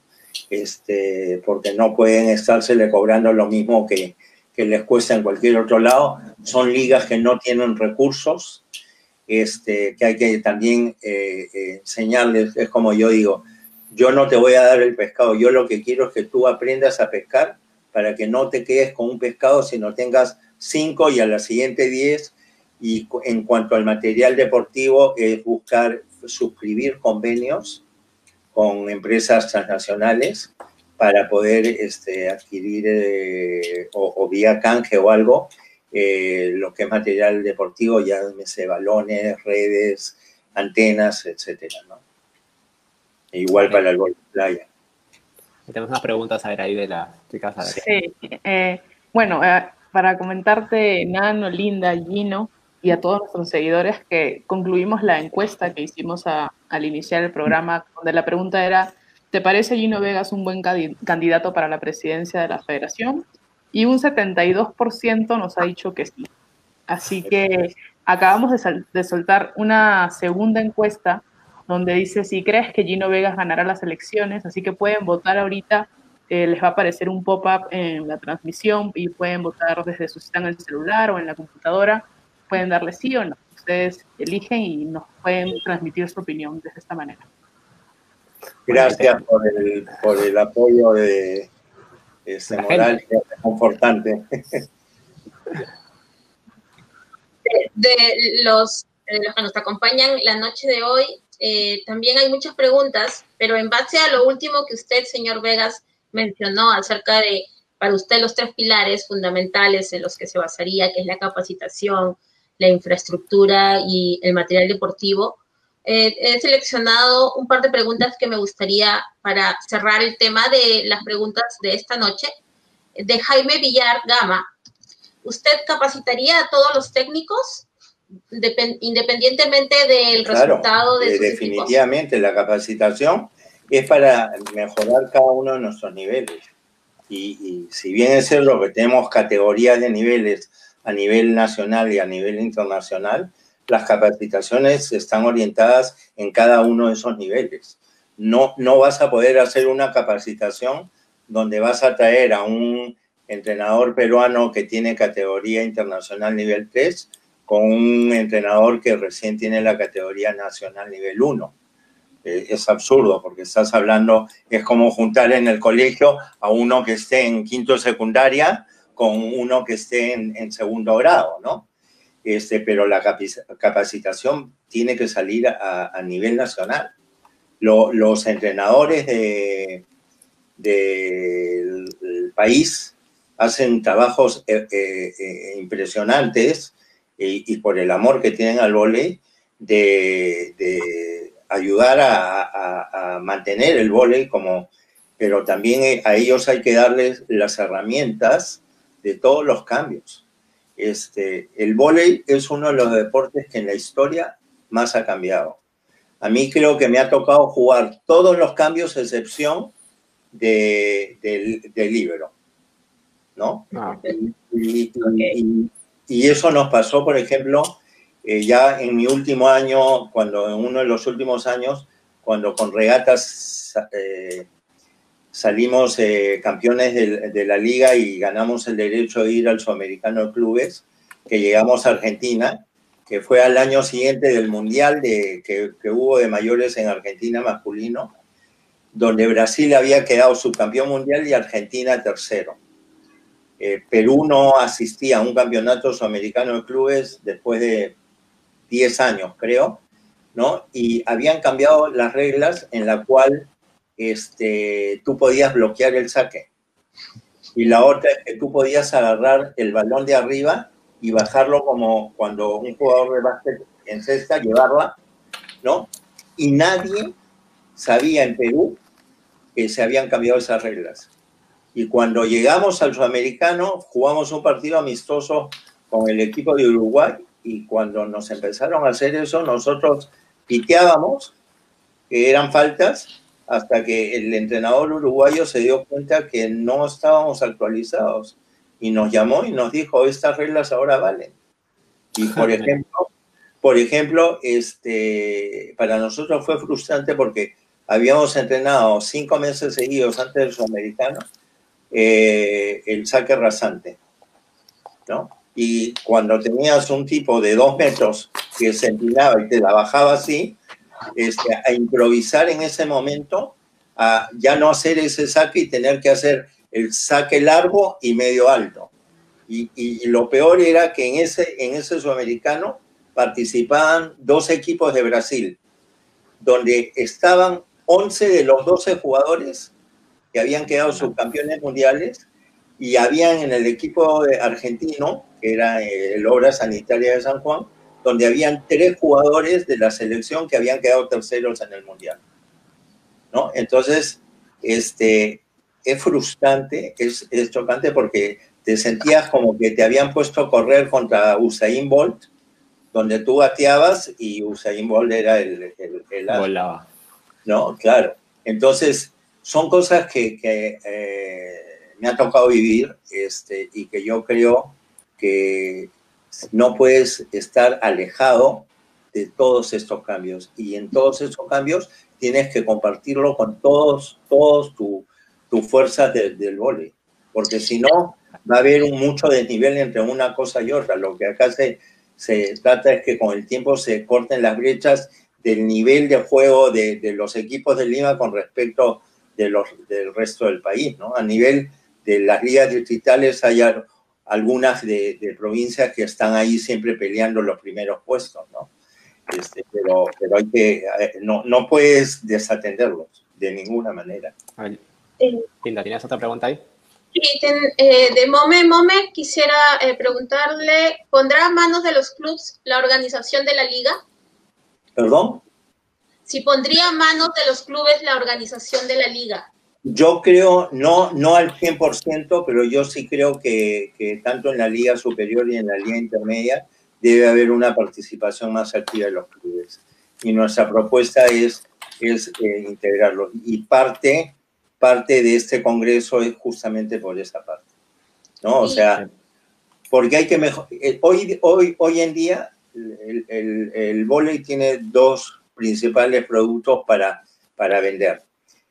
Eh, uno es la Liga Nacional Superior y, de ahí también puedes jalar a la Liga Intermedia, que cada vez se está siendo más competitiva, y tienes la selección femenina de volei. Y tenemos potenciales productos para desarrollarlos y poderlos vender, ¿no? Y eh, eh, Caru, me, me, como experta, me va a poder decir que, que no falto a la verdad. Uno es el voleo playa, otro es el voleo masculino y torneos regionales, ¿no? Donde puedes tú también atraer a la empresa privada local para que empiece a apoyar a, al voleo de su región. Entonces sí creo que los clubes deben tener una mayor participación en, en, en los campeonatos de la Liga Nacional Superior y la Intermedia. Bueno, también tenemos muchas preguntas de... ¿Me escuchas? Sí. Sí, tenemos sí. muchas, muchas preguntas eh, de nuestros fans eh, preocupados por la continuidad del profesor Gala. Nos eh, creen en su trabajo y no sé qué opina usted, si también considera que debe ser un proceso que debe alargarse o... o Yo tiene- creo, yo creo que el profesor Gala es un entrenador totalmente calificado. Este, lo conozco personalmente, he tenido oportunidad de conversar mucho con él. Es eh, un excelente profesional y creo que en el vóley masculino ha hecho un buen trabajo. Porque realmente, digamos, eh, la participación del equipo de Perú, tanto en el sudamericano como en los Juegos Panamericanos, ha, estado acorde dentro de las máximas aspiraciones que se podía, pero donde ha demostrado un progreso de juego, Y donde las diferencias que habían con los equipos que estaban por encima ya no se ha visto tanto. O sea, Eh, a nivel sudamericano, eh, para mí, el lugar que tiene Perú en masculino es el sexto puesto. Tienes a Brasil y Argentina que están en otro lote, de ahí Venezuela, Venezuela con Chile, porque a nivel sudamericano masculino Chile está tercero en el ranking. Colombia que está ahí cerca y Perú ahí cerquita, ¿no? Tal es así que se han perdido partidos 3-2, este, 3-1, se ha ganado algo, alguno. Este, entonces sí, es un buen trabajo. Eh, lógicamente tenemos que ver qué condiciones están los contratos de todos los entrenadores, este, sentarnos a conversar con cada uno de ellos, ver que, pero por ejemplo, dentro de nuestra propuesta es eh, nosotros estamos creando grupos de trabajo, como 10 grupos de trabajo, ¿no? Y uno es eh, la, mira a los siguientes dos juegos eh, bolivarianos, dos juegos sudamericanos, dos campeonatos, perdón, juegos bolivarianos, campeonatos mundiales, juegos panamericanos y olimpiadas, ¿no? O sea, nosotros queremos dejar todo un, proyecto hasta el 2028, ¿no? Este, eh, para, para con, respecto a lo que es elecciones. Ok, bueno. Sí, yo tengo una pregunta ya más personal, no, de, no del chat, sino es más por el lado de marketing y comercial, ¿no? Eh, no sé si usted recuerda en, en, los periodos pasados alguna acción de marketing que le haya llamado la atención o que crea que debió ser explotada y que podría rescatar para su periodo. O no sé, eh, Yo creo que el marketing no está bien manejado. Ok. Eh, yo creo que a nivel de, marketing eh, hay muchas más cosas para trabajar y una de las propuestas nuestras es crear un departamento de marketing porque eso es vital, así como un comité de auspicios, ¿no? Y yo entiendo que tanto la parte de auspicios con marketing y con comunicaciones tienen que ir de la mano y también alineados en una misma forma.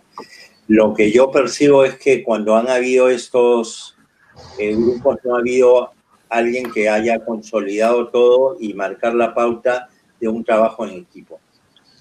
Esa es la sensación que, me llevo de los últimos años. Sí, de hecho eh, son cosas que Nano y yo hemos estado tuiteando sobre la integración ¿no? de, las áreas comercial, marketing, prensa, comunicación. Pero bueno, hemos acabado con nuestras preguntas y ahora le dejamos el pase a Nano para que tiene unas cuantas más. Yo tengo unas preguntas más, Gino.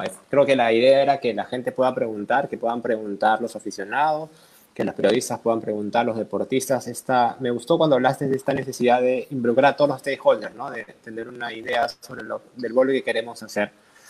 Pero quiero algunas preguntas un poquito más directas al tema prácticamente de tu postulación. Este, he estado escuchando muchas entrevistas tuyas y me preocupa un tema, ¿no? Para ser presidente de la federación hay dos requisitos fundamentales. Tener un grado académico, que puede ser un grado técnico o profesional. Tú eres abogado de profesión. Y el otro eh, requisito es o ser deportista calificado, o sea, tiene que ser profesional y deportista calificado o profesional dirigente de cuatro años. Cuatro años dirigente. Entonces, este, de una organización de base en la, en la federación, la organismo de base son las ligas, no puede ser de clubes de liga. ¿Tú tienes los requisitos necesarios para ser candidato a la presidencia en el caso de la dirigencia? Porque tu lado profesional es indiscutible. Sí, si no lo tuviera, no estaría postulando, porque sería faltar a la verdad y engañar a todo este grupo de personas que han decidido apoyarme y, engañar a toda la prensa y a todo el público. ¿no? Eh, yo soy una persona seria. Este, cuando me empezaron a, a decir la idea, yo estaba viendo, pero yo tengo una cantidad de años como presidente de la liga y tengo dos periodos que he estado en, federaciones, este, en la directiva de federaciones, ¿no? En la cual, este, sumado todo eso, eh, se cumple con este requisito de los cuatro años. Es más, este, claro, tienes que entender que el RENADE recién se crea en el 2015 o 2016. Entonces, por lo tanto, el, RENADE, a partir de esa fecha, hacia, hacia el día de hoy, es que tiene esa información procesada, pero no tienen la información de lo que hubo antes, desde que el volei existió hasta el 2014, ¿no? Y ahí tengo resoluciones del IPD y en ese sentido yo estoy muy tranquilo porque no, como te digo, no, no postularía algo si no cumplo con los requisitos. Perfecto. Otra pregunta que yo te quería hacer, este, se te relacionaba mucho con el colectivo del volei, ¿no? Ese colectivo que dirige el almirante Bravo. ¿Qué te unía a ellos, no? ¿Cuánto tiempo has estado tú trabajando con ellos? mira, justamente hace cuatro años, eh, cuando empieza a gestarse este movimiento del colectivo, eh, buscan a Augusto Bravo, ¿no? Y Augusto Bravo me llama me llama él personalmente y me dice, eh, me han buscado un grupo de ex dirigentes, de ex entrenadores, de, deportistas, de árbitros, para viendo que preocupados por la situación del vóley, ¿no? Entonces, eh, yo te conozco, hemos trabajado juntos y quisiera que tú este, me apoyes en la candidatura. Entonces, perfecto. Le dije que ok, que no tenía ningún inconveniente este, que, iba, que iba con él. Este, pero también parte de este colectivo era acercarse eh, al, a los dirigentes, sobre todo de provincia, ¿no? Empezar porque, claro, la gente que estaba en Lima sabía quién, quiénes eran individualmente las personas del colectivo, pero la gente de provincia no necesariamente, ¿no? Este, y, bueno, vino el proceso eleccionario que no, no, no, se, no, no se nos permitió eh, eh, poder eh, participar porque nos descalificaron en el, en el momento de la, nos tacharon en el momento de la presentación de las listas, quedó lista única, y se siguió trabajando con la idea de poderse hacer este cambio en, conjunción con las brigadas eh, provinciales. Pasaron unos cuantos meses y yo percibí que, que no se seguía eh, en la línea que se quería trabajar, ¿no? Entonces yo un día hablé con Augusto Bravo, le dije que sentía que no se estaba avanzando a ningún lado, que se seguía como un remolino dando vueltas al tema y que prefería yo eh, apartarme, que me disculpara, pero que yo prefería apartarme del colectivo. Esto fue hace tres años y de ahí ya me aparté totalmente diferente, ¿no? Que incluso fue uno de los temas que este grupo que hoy día me está apoyando me, me preguntó claramente que, que, si seguía teniendo vínculos con ellos o no, ¿no? Y les expliqué. Cuando pasó todo este tema de la destitución de Diana González como presidenta de la federación, el colectivo buscó que ellos han manifestado yo entrevisté a Juan Castro hace algunas semanas y él hablaba que lo que ellos habían impugnado no era a Diana solamente, sino a toda la elección, que la elección no había sido de manera correcta. Sin embargo, al tiempo, muchas personas eh, relacionadas al colectivo empezaron a trabajar con la Federación Peruana del Vole en un lado o en otro lado. En el caso tuyo, eh, te vimos con la selección en la gira a Europa y después figuras como team manager de la selección eh, de Paco, justamente en el Challenger Cup.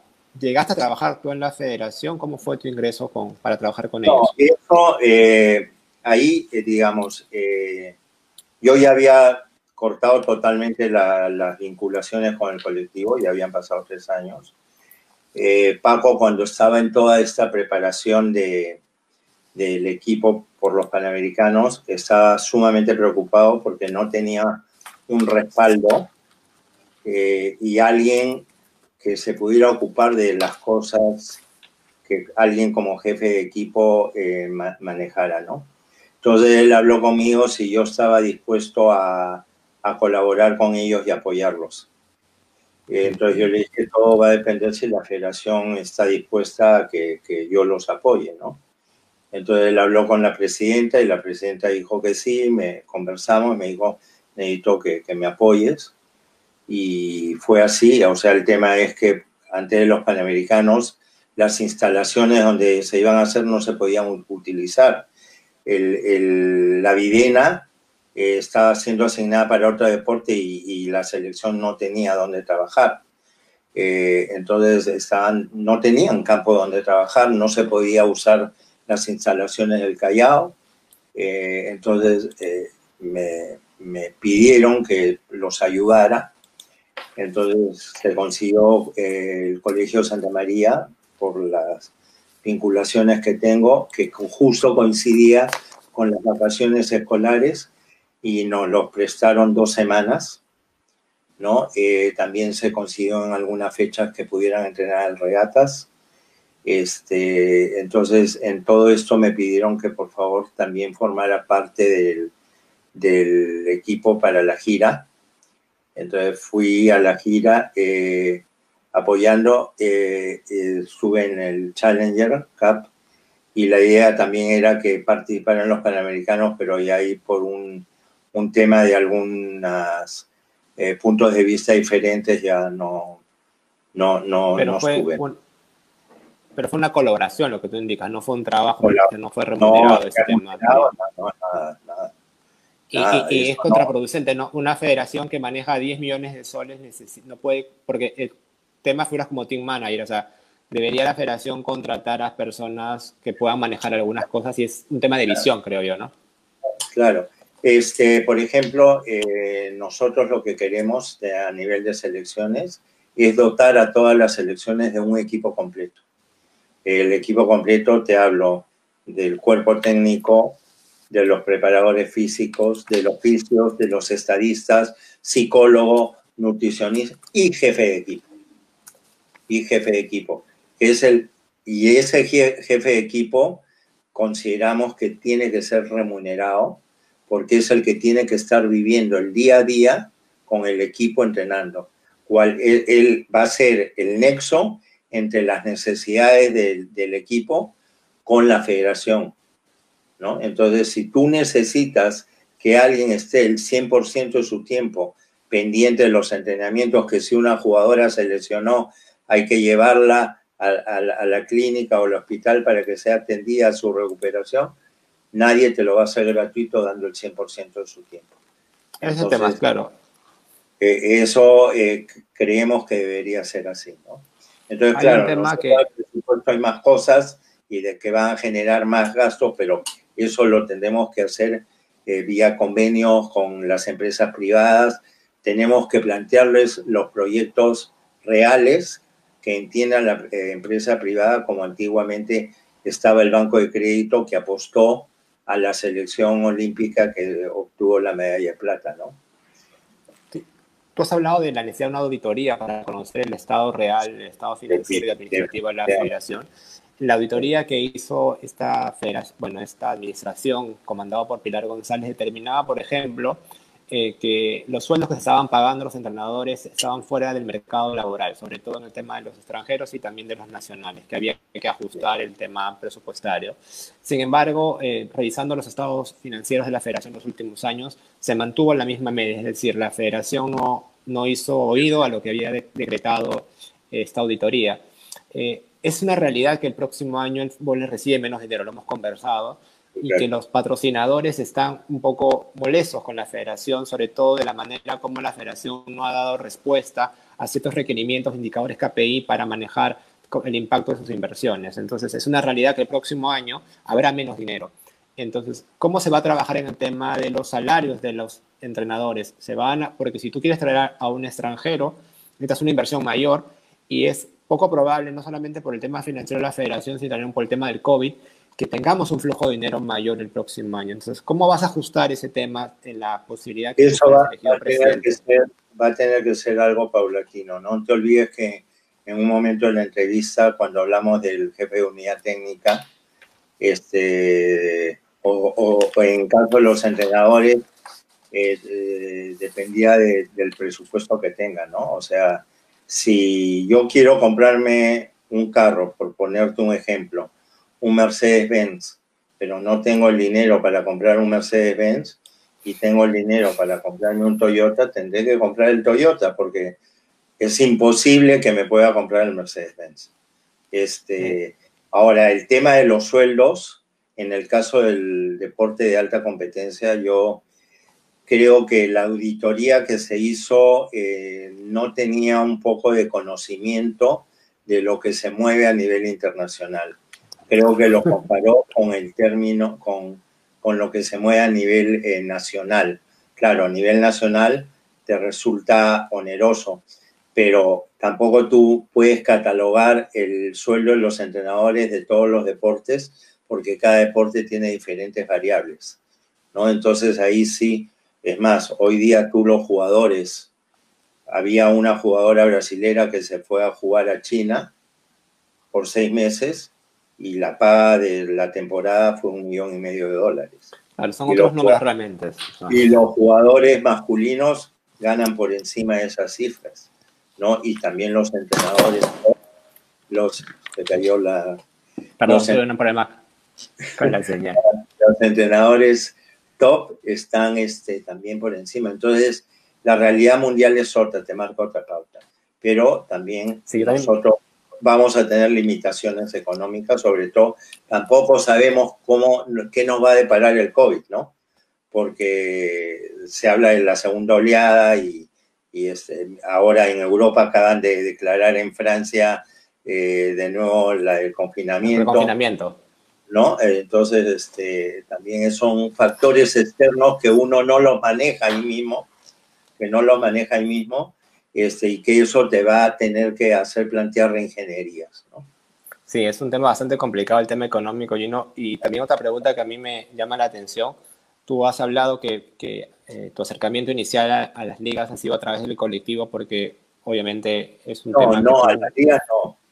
La ah, idea que el colectivo tenía era hacer el acercamiento a las ah, perfecto. Pero no se dio. Y eso, al no darse, es que yo tomo la decisión de, separarme. Tú estás haciendo un proyecto que me parece importante, que es un proyecto bastante ambicioso, el ser presidente de la Federación Peruana de Voleibol, pero no va solo. Tú has referido constantemente en la entrevista que son un equipo de trabajo, que son diferentes ligas, algunos rostros muy conocidos. ¿Qué te une a ellos, Gino? Porque eh, mucho se puede decir que solamente se han reunido para el tema de la elección, que tú bien has señalado que ellos te han buscado en un momento porque creen que eres una persona que puede dirigir este proceso. Pero ¿qué te une a ellos y, cuántos los conoces? Porque, por ejemplo, hemos visto en este caso, que es el más reciente en el caso de Ana González, prácticamente todo el directorio eh, hace sentido contrario ¿no? a lo que supuestamente debería haber en una unidad eh, de una junta directiva. La, creo que la diferencia del proceso anterior con, con este proceso nuevo es que en el proceso anterior eh, la gente de, que salió a conformar la junta directiva no salió de un consenso de dirigentes. Ah. Fueron escogidos con nombres y apellidos por determinadas personas. Eh, claro, al, tener este problema de, de la salida de Diana y de David Rodas que renuncia, eh, la mesa eh, se quedó coja, ¿no? Es, eh, porque, claro, solamente ya quedaron los dirigentes de provincias. Entonces ya todo esto generó todas las situaciones que hoy, que hoy en día conocemos y que es porque ellos no estaban realmente capacitados para poder afrontar el manejo de una federación, ¿no? Este, lamentablemente ha sucedido eso eh, y hoy día es un poco lo que les explicaba. Frente a todos estos hechos, este grupo de dirigentes eh, eh, sale ese movimiento de decir, no, ahora el presidente no va a escoger a dedo, nosotros vamos a escoger la base. Y es así que, y ellos me transmiten esto, coincido porque ellos me dicen, nosotros siempre somos olvidados. Y al final hemos, ha salido elegido porque era una lista única, no quedaba otra. ¿no? Este, esta, vez, e, esta vez hay una eh, primera oportunidad que realmente van a haber unas verdaderas elecciones. Esperemos que, que sea así, donde van a haber diferentes candidatos o listas que van a proponer su plan de trabajo y que esperemos que los... Eh, eh, delegados, los presidentes de ligas, elijan la mejor propuesta que consideren. Este, un poco para... Sí. te escucho, te escucho. No, te decía, un poco para... Eh, entonces, eh, con este grupo empezamos a tener reuniones continuas hasta el día de hoy. Tenemos una o dos a semanales. El, digamos, el grupo que va a postular a la directiva y después otra tenemos con todas las ligas que nos están apoyando, ¿no? Donde seguimos discutiendo los planes, donde estamos ya formando estos grupos de trabajo, donde cada uno está escogiendo en dónde se siente mejor para colaborar.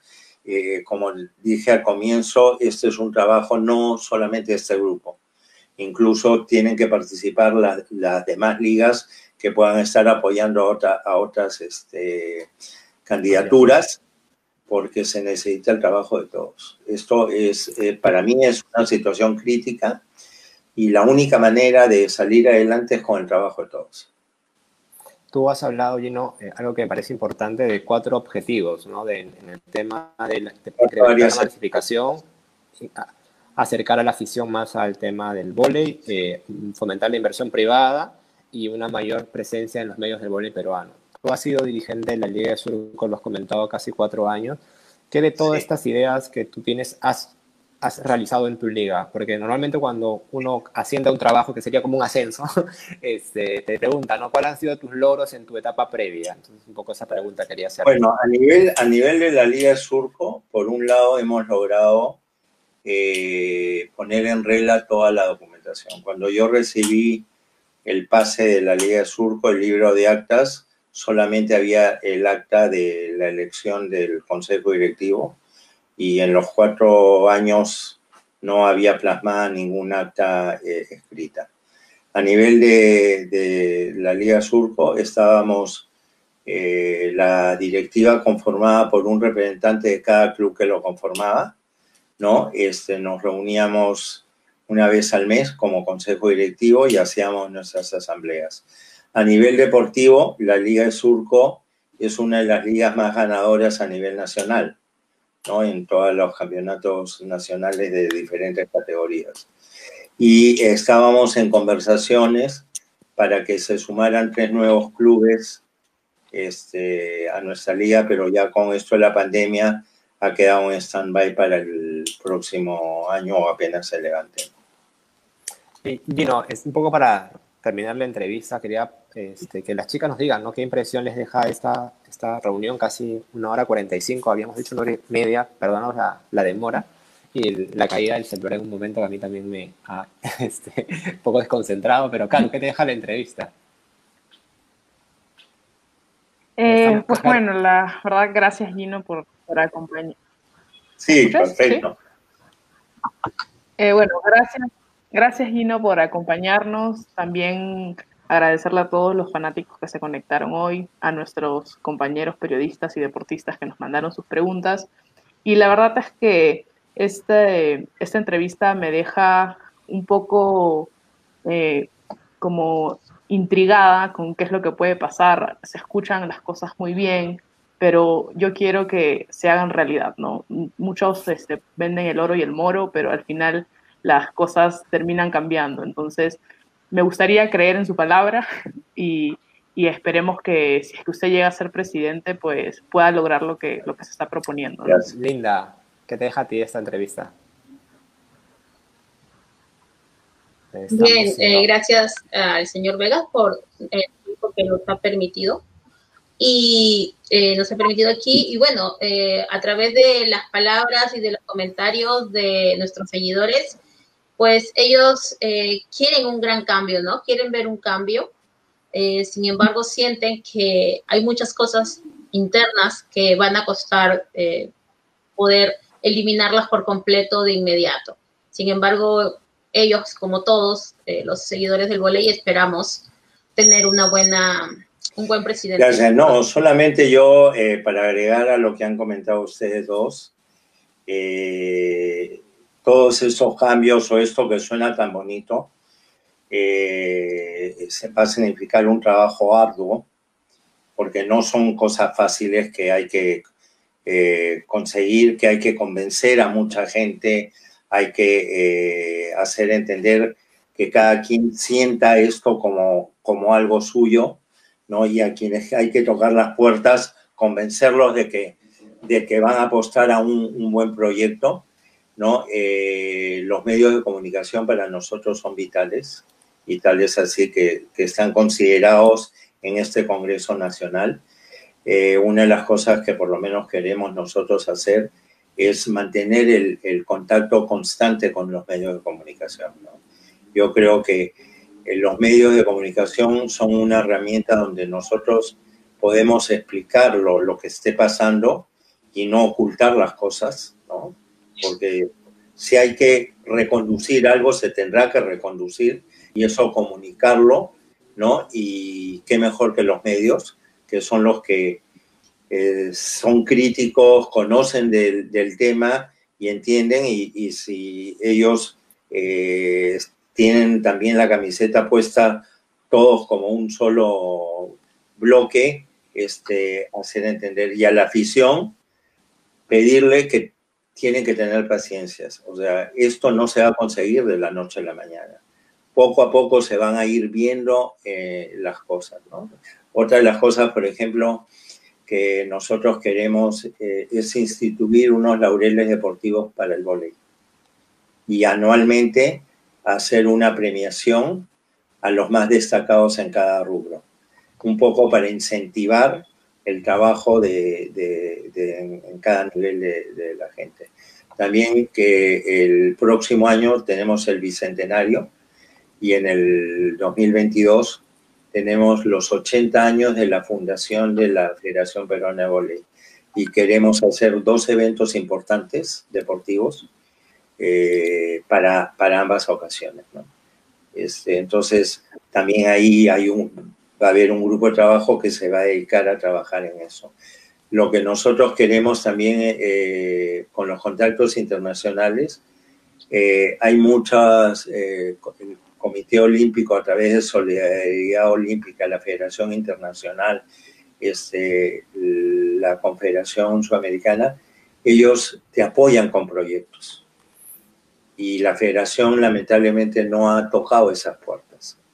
Eh, nosotros creemos que tenemos una gran oportunidad para tocar todas esas puertas, trabajar, preparar grandes proyectos para que esto nos ayude a poder er, ir realizando varias de estos eh, proyectos que hemos este, eh, mencionado. ¿no? Pero Gino, ahí, ahí, yo tengo una duda, ¿no? perdona que te corte, porque si bien es cierto tú hablas, ¿no? La FIP eh, habló Ari hace unos meses, ya tenía un, sí. un programa de financiamiento, pero no había presentado ningún proyecto. No. El Comité Olímpico tiene proyectos también de desarrollo. O sea, hay posibilidades de trabajar incluso con la empresa privada.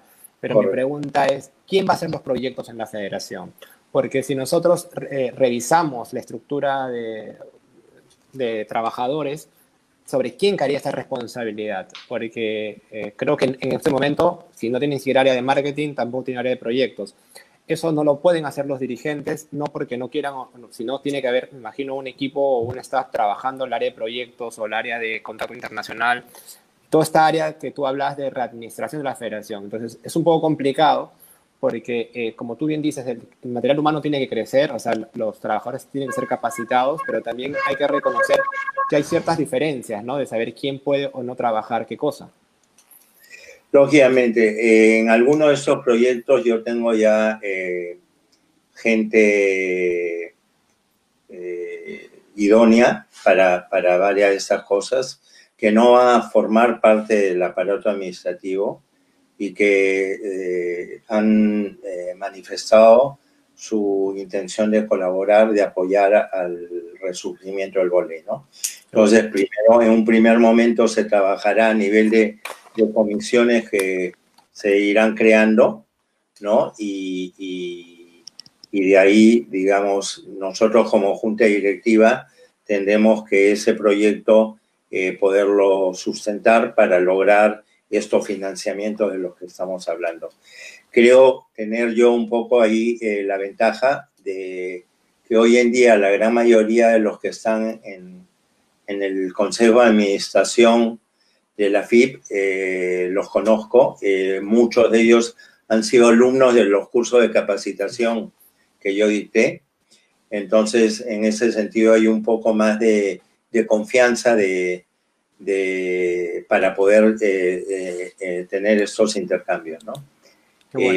Y a nivel nacional también hay algunas empresas donde uno con los contactos puede tocar las puertas y, por lo menos tener la oportunidad de, exponer lo, que se quiere, ¿no? Y hacerlos partícipes de, de, los proyectos.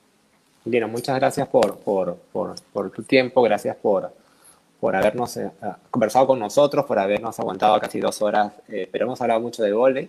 Tenemos una encuesta más que queremos dar los resultados antes de cerrar la entrevista, entonces que nos digan a ver. sí, hace, hace unos minutos, eh, bueno, hace ya varios, hicimos una pregunta sobre si crees que Gino Vegas ganará las elecciones. Ya la cerramos y los resultados desde un 83% dice que sí.